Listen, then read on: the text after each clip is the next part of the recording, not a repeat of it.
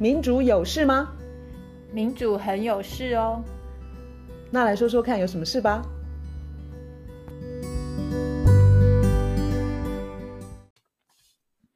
嗨，我是袁绍。嗨，我是倩怡。我们今天要先来听一个小故事。呃，我要讲的一个故事是一本书里头的一个故事，那个故事的名字叫做《一位法国军人》。那这个故事是一九四七年的时候发生的真实的事情。一九四七，哇！一九四七，然后那个时候是越法战争，就是法国跟越南在打仗。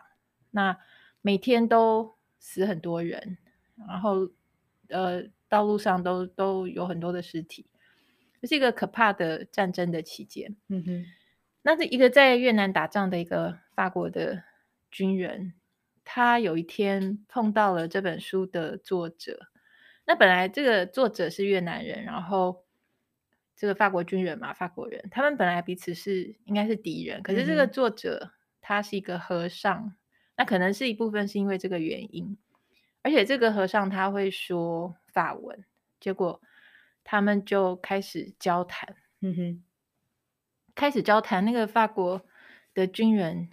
就要问他一些事情，然后之后这个法国军人就说：“他说我们当中有很多人都是年轻人，我们被送到这边这么远的地方来打仗，那来打仗我们一定要杀你们，不是我杀了你们，就是你们会杀我，所以我基于要保护我自己，我得杀你。然后如果我不先杀你们，你们要杀我们。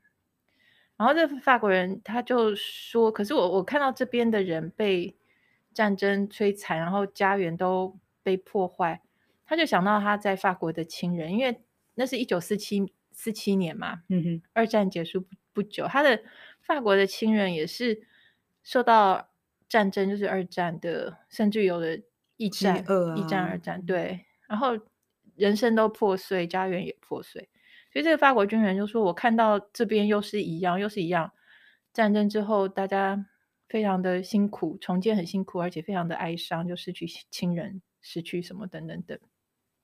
他说：“其实我根本就不知道我为什么这么大老远跑到这边来打仗。”他说：“我觉得没有什么深仇大恨，我不知道为什么我在这边杀人。”然后这个书的作者，这个书的作者是一个非常伟大的世界和平和平运动的一个倡议者，他是一行禅师。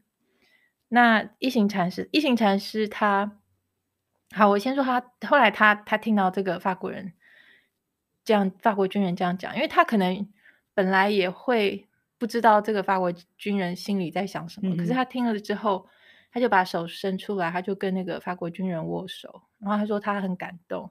然后一行禅师就跟这个法国军人讲说：“我有一个朋友，一个越南人嘛，他说。”他也是军人，然后他奉命就是要杀法国人。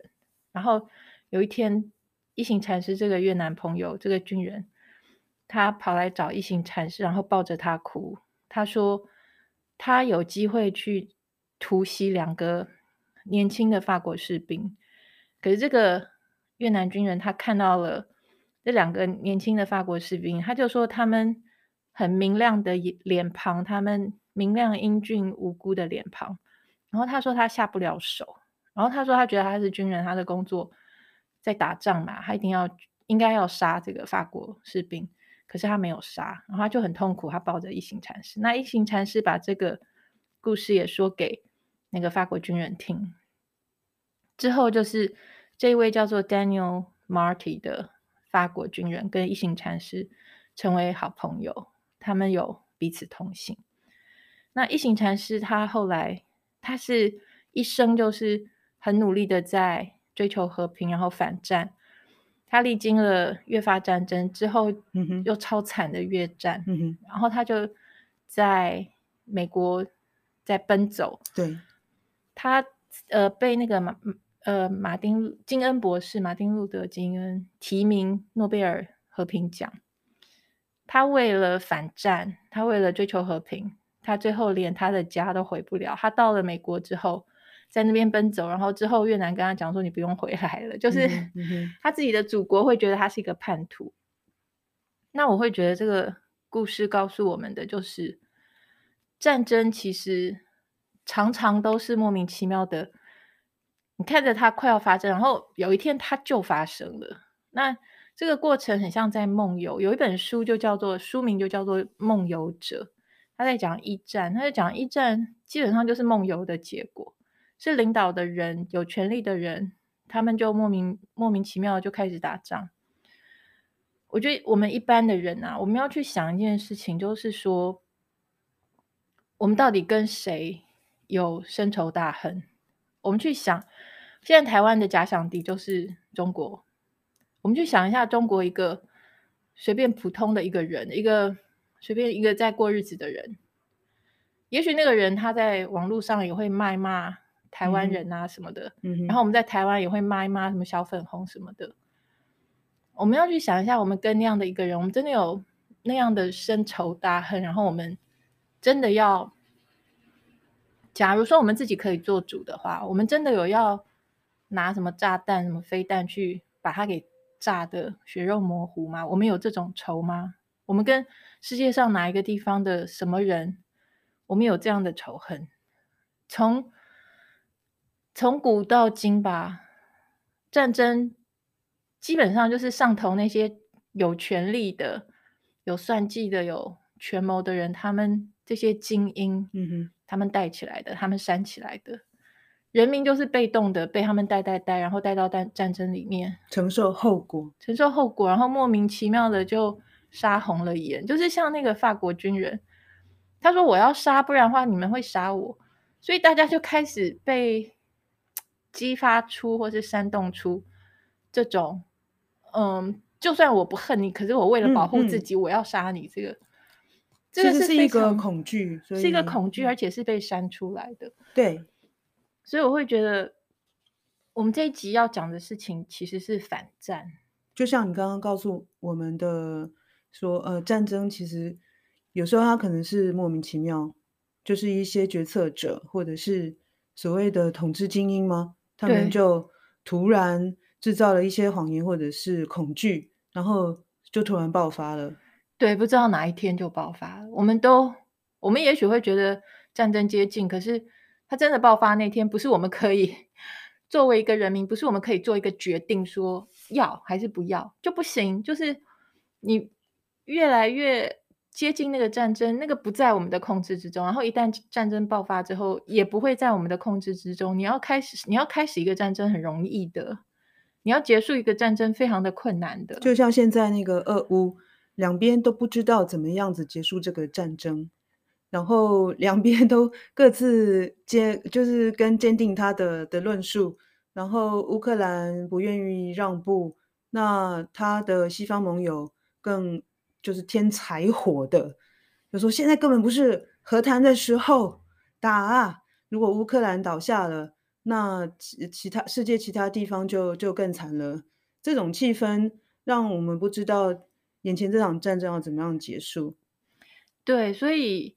过去这这几个礼拜，在西方就是呃，从好像是二月十九号，美国的华盛顿有一场规模蛮大的反战的示威游行，所以大概就在那个战争满一年的前后，对对对，就是美国，然后欧洲很多国家都有这个反战的讯息出来，但是我们好像觉得媒体看到的是比较多的，美国又送了什么武器，然后开始盘点其他国家。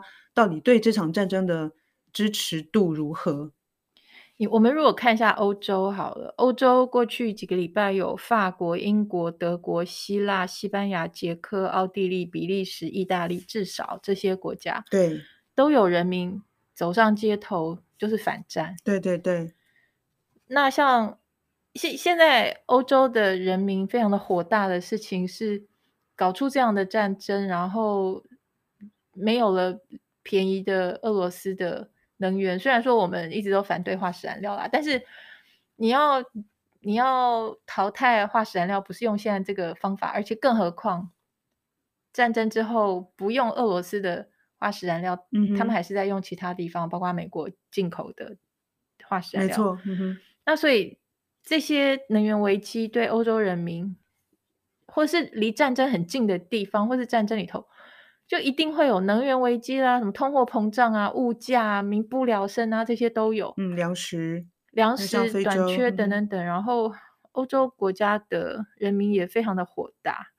我看到在意大利有人在反战的示威的现场，嗯、他们在烧他们的电费账单，嗯、因为、嗯、就是因为能源涨得太凶，然后他们缴不出这些账单，他们的日子很难过。然后工厂在关，家庭日子难过，吹不了暖气。今年当然是暖冬，所以帮助了欧洲人。万一是个寒冬的话，欧洲不会是现在这个样子。你刚刚说意大利，我有注意到他们一个抗议标语。就是在热内亚，呃，热那亚 Genoa 就是有个大港的的的的那个大城市，近四千人的游行，然后抗议标语拿出来，抗议标语是减少武器，提高工资，听起来这真的是人民的心声。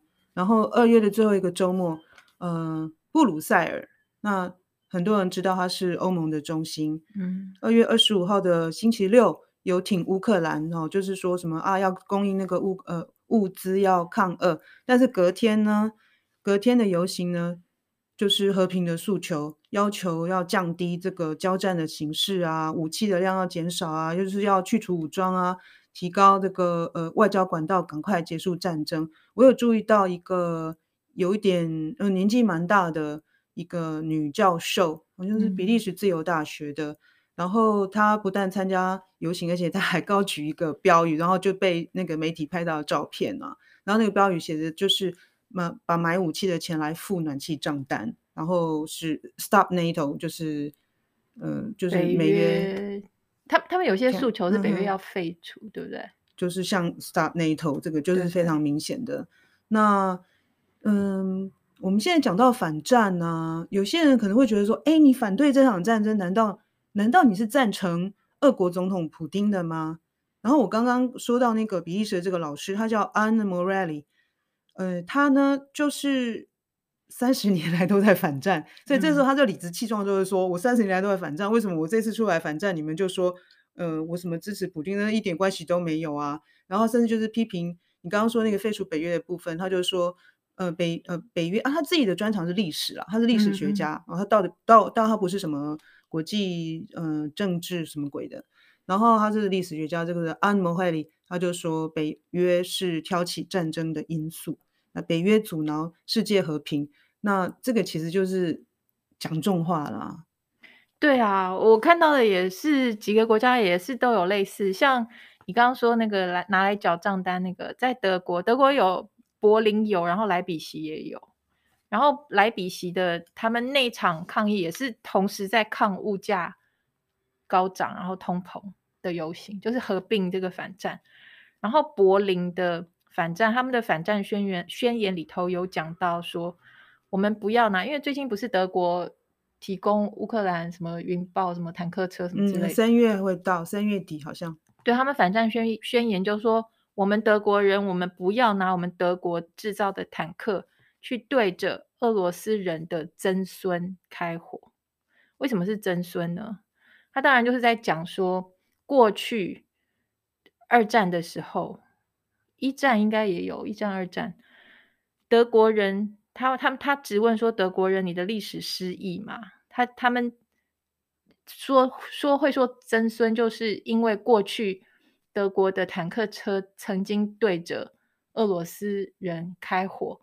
然后世界大战，然后造成那么大的灾难，所以德国有反省，对不对？有道歉，对不对？嗯、德国总理还有下跪过，那个是在针对那个呃犹太人等等。总之，德国他反省过，然后反省完了，今天他今天再把这个坦克车再交给乌克兰，然后再对对着这这些俄罗斯，就当年那些那一辈的他们的曾孙辈，所以这些德国示威者。他们也喊出的口号是叫美军滚出德国，这他们几个不同国家有类似的诉求。在希腊的反战运动是布林肯，他去希腊访问，然后被呃反战示威的人认为布林肯去希腊去摸摸他们的头，他们觉得非常的反感。在捷克，捷克他们喊出一句话叫做 “The Czech Republic first, first of all”，他他的意思是说捷克的利益要放在前面。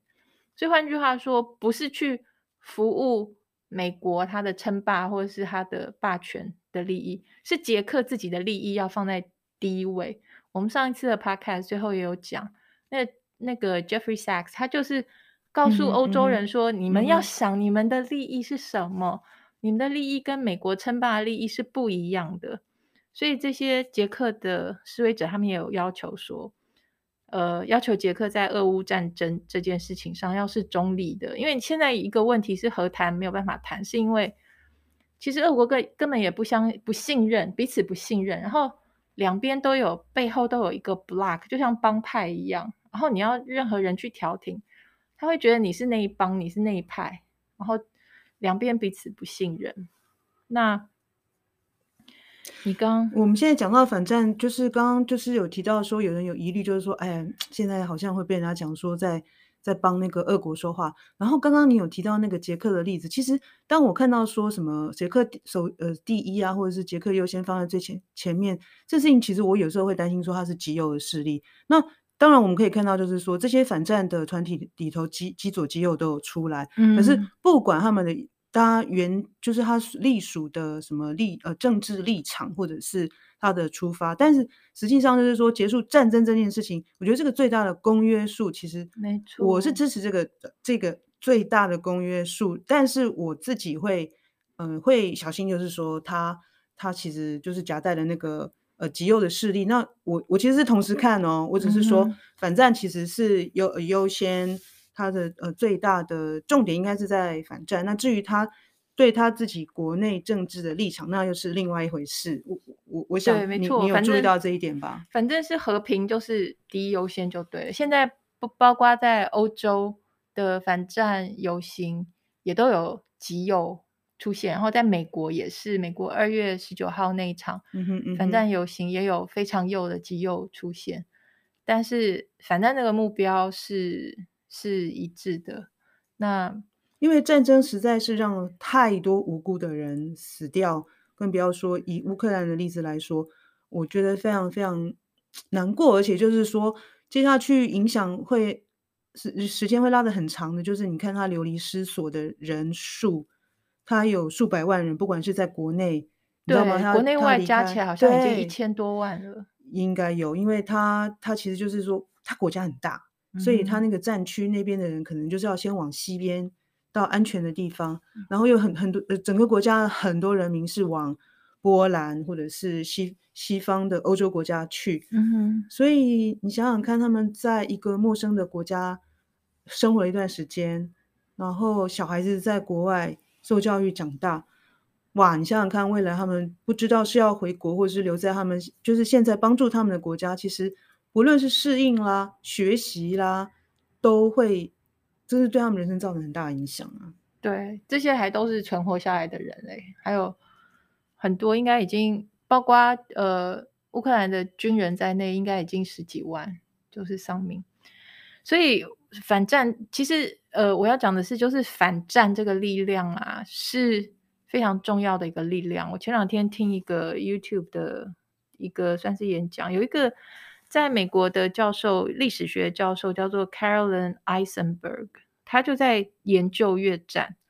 然后他说，他就说，像越战这样的战争，它之所以有停止、有有终止的一天，他说那个反战的力量是非常重要的。如果没有这些反战，然后非常坚持的，包括像刚刚讲那个一行禅师，不断的、不断的在要求和平，而且他他要求的和平就是和平，嗯哼，不站在任何一边的那种和平。嗯，了解。一旦你去说好，我要先追究出谁对谁错，然后他怎样怎样才才停，不是那些是停.就是和平，不不去为任何一边背书的这种和平。然后这个 Caroline Caroline 呃 Eisenberg 他讲说。尼克森最后撤出越南的这个决定，跟反战运动的人非常的不屈不挠，而且不管尼克森到哪里，他们都像苍蝇一样一直在骂他。他说，尼克森后来实在是讨厌透这种感觉了，就是反战人的那种坚持，然后坚坚持到底，就是要反战到底，这个这个力量。是最后导致尼克森真的是烦了，然后他就要撤出来。撤出。哦，这样子哦。对，他说这个反战的力量是非常大的，所以我们现在反战的力量不够强大，也没有强大到让国家的领导人，就是各国啦，欧美各国国家领导人，嗯，要要正视这个问题，就是说，哎，赶快想办法反战啊，赶快想办法战争让这样战争停下来。正是因为我们努力不够喽。哎，其实我觉得媒体也有很大的问题，因为其实现在反正它本身的那个势力就很小。其实战争本身，战争发生前、战争发生当中，都是谎言、谎言、谎言，充满谎言。两方不管几方啊，就是交战双方或是多方，各自都是各路各路的那个谎言，或者是让对方嗯、呃，会让自己的国家人害怕。对，有很多的谎言，然后全世界都一大堆。我们接收到的所谓的新闻，很多都是宣传的一部分。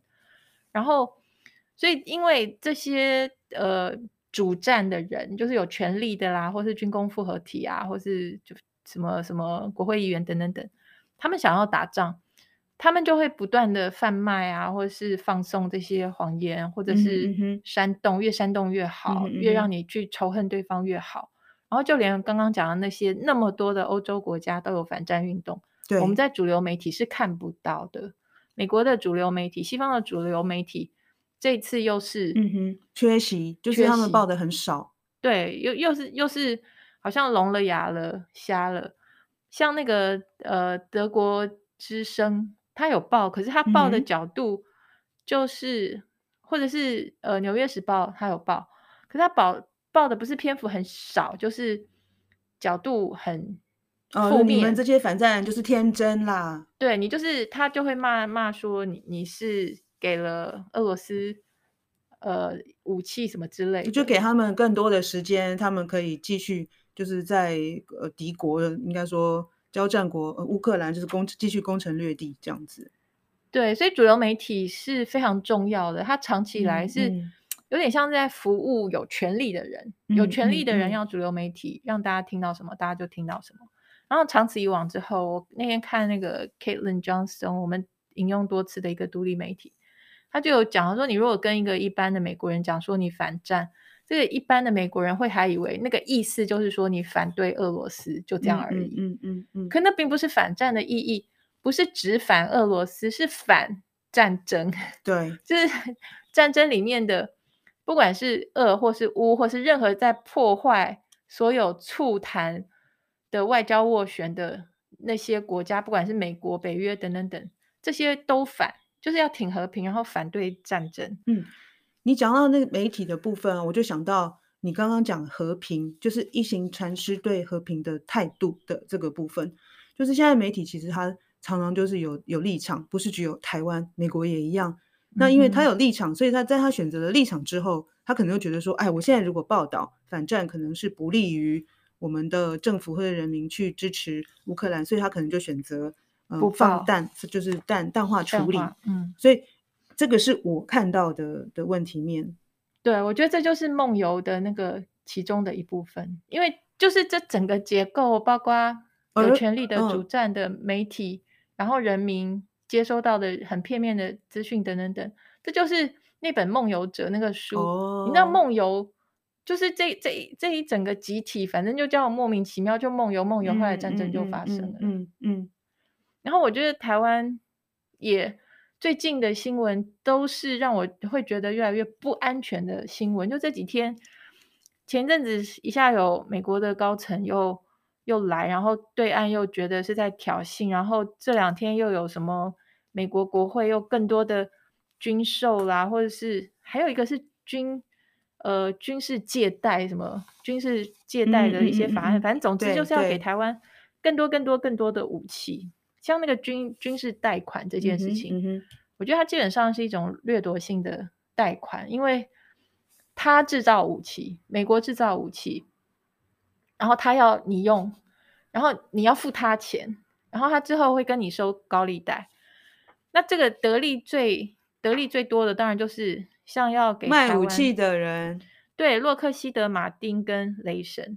我在网络上有看到这些批判这种军军工复合体的人，他制作的新的乌克兰的国旗，就是蓝色黄色，可是上面是雷神啊，什么洛克希德马丁的标志，哦，这个真的是讽刺的好。那我们台湾要，我们的台湾的国旗是上面是应该要军火商吗？那这个里头的莫名其妙实在是太明显了。好像我们在收集那个武器军火商的护照，你知道吗？如果你去一个地方玩，或者是闯关的那个概念，所以你现在已经有雷神或者什么马洛克希德马丁，然后可能还要还，还有对你可能要收集全部。才能够那个，你才打赢这场那个游戏的感觉。这个是非常悲哀的事情。然后我觉得像这一类最近台湾跟美国之间的种种的，我作为一个台湾人，我都会觉得它是一个挑衅。好，那那美国跟台湾的官员他们标准的打法就是说，不是我们挑衅，他说我们有权利如何如何如何。嗯哼。可对我来说，这个是废话，就是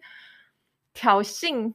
你当然可以说我们有权利，然后北约有权利东扩，美国有权利驻军在俄罗斯门口，你都可以说是有权利。可是它毕竟是一个挑衅，我不觉得这些动作会让我们更加的安全。